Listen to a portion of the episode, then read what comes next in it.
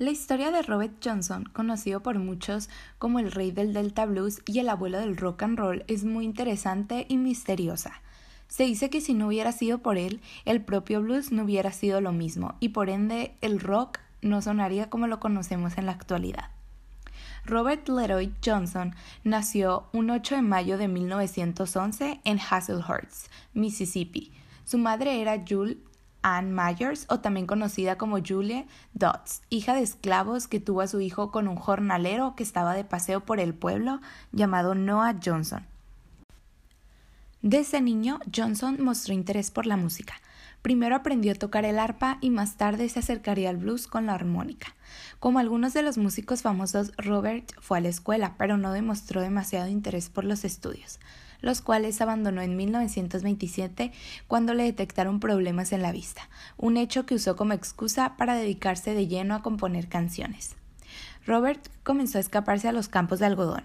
Iba a los pueblos para tocar por algunas monedas. Con pocos años comenzó a transitar las rutas de la cuenca del Mississippi con su guitarra. Era una época peligrosa para que un tipo de color se mueva por esos lugares. En Mississippi existían las posturas racistas más radicales del país gringo. Incluso los esclavos intentaban no terminar trabajando en esas tierras a principios del siglo XX.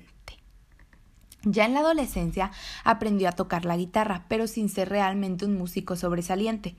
La vida de Robert Johnson está repleta de acontecimientos sumamente extraños, que nos muestran que el destino no le sonreía, pues en el mes de febrero del año de 1929, Robert se casó con una joven llamada Virginia Travis, quien falleció a los 16 años en 1930, justo en el momento del parto. Robert Johnson se hundió en la depresión, pero encontró en el blues un distractor de todas las desgracias que le ocurrían y para la década de los 30 Johnson tenía claro que quería ser un músico reconocido. Fue en ese momento cuando comenzó a tocar su música en algunos bares del sur de los Estados Unidos, pero sin tener éxito. En ese periodo conoció al músico Son House, quien lo recuerda como un pésimo guitarrista. Cuando tenía un espacio se subía con una guitarra y lo que tocaba no era para nada agradable. Después de esta decepción, volvió a su pueblo natal para estar un buen rato conectado a lo que conocía, aunque no tardó en desaparecer por unos cuantos meses. Durante todo este tiempo algo había cambiado en él. Según cuentan algunas personas, de repente Robert comenzó a tocar mejor que muchos de los músicos más reconocidos del blues de la época, y nadie se explicaba cómo había adquirido estas habilidades.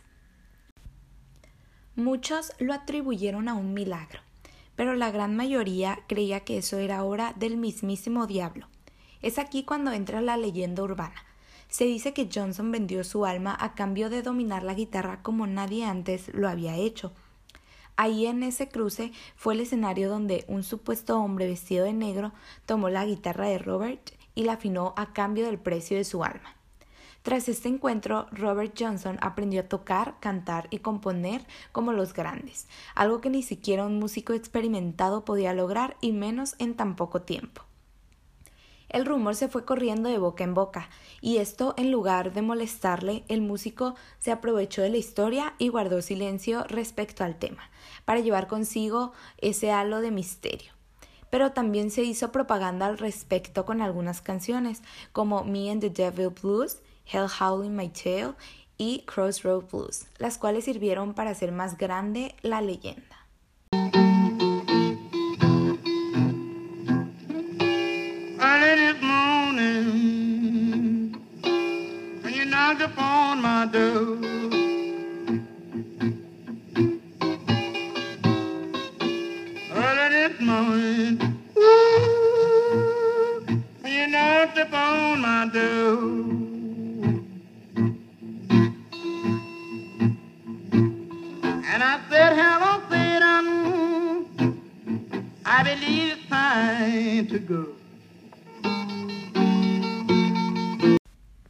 Otras personas hablan sobre la persona a la que Johnson fue a buscar no era Satanás, sino un músico local llamado Ike Zimmerman, un músico de blues conocido en los bares más bajos de Mississippi como uno de los mejores intérpretes de blues que se hayan visto, que había aprendido a tocar la guitarra en las madrugadas y entre tumbas.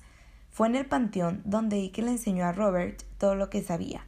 Zimmerman fue el maestro que logró que a base de mucha práctica Johnson llegara a ser el rey del blues. Cuando Johnson volvió a los bares, su técnica había mejorado exponencialmente e innovando completamente la forma de tocar blues, además de sumar una cuerda a la guitarra. Johnson lograba hacer que las notas dialoguen entre sí, entre melodías y graves, como si dos guitarristas tocaran al mismo tiempo. Así lograba un sonido que fue la base del blues eléctrico y por consiguiente del rock and roll. Después de varios años actuando por todo el sur de los Estados Unidos, en noviembre de 1936, Robert conoció a un promotor que le dio la oportunidad de grabar sus canciones. En total fueron 29 las rolas que dejó grabadas en vida, aunque se conocen 42 temas de los cuales 13 fueron grabados dos veces.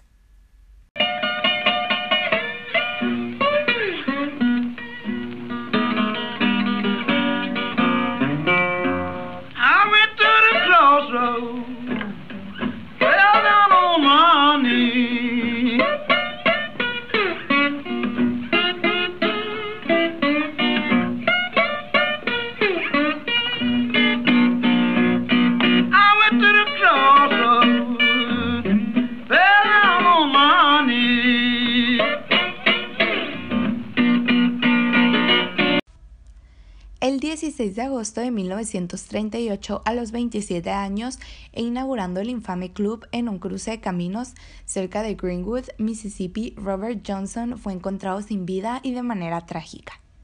De acuerdo con el músico David Honeypoy Edwards, quien tocaba con él la leyenda de blues, murió envenenada.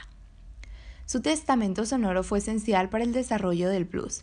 Robert Johnson influenció a un montón de artistas que tomaron como inspiración sus composiciones para hacerlas propias, como Elmore James, B.B. King o Moody Waters. Además es el creador del estilo picking, que es característico del uso de todos los dedos de la mano derecha y al mismo tiempo toca las hebras que lo acompañan. Entre sus muchos admiradores, los Rolling Stones versionaron sus temas Love in Vain y Stop Breaking Down, Bob Dylan, Kind Hearted Woman Blues, los Allman Brothers, Come on my, in My Kitchen, Stephen Stills, Crossroads, Led Zeppelin, If I Had a Position Over Judgment Day, o Traveling Right Size Blues. Grateful Dead, Walking Blues y por supuesto el citado Eric Clapton que adoptó a su estilo casi todas sus canciones.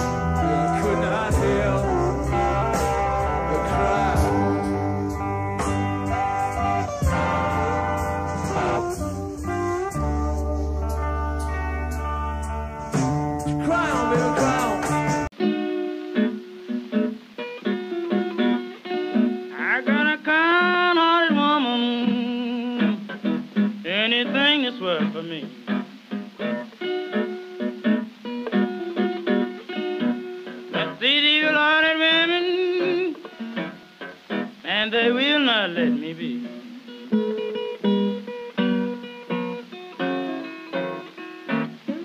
Ah, my, my baby. my baby, don't love me.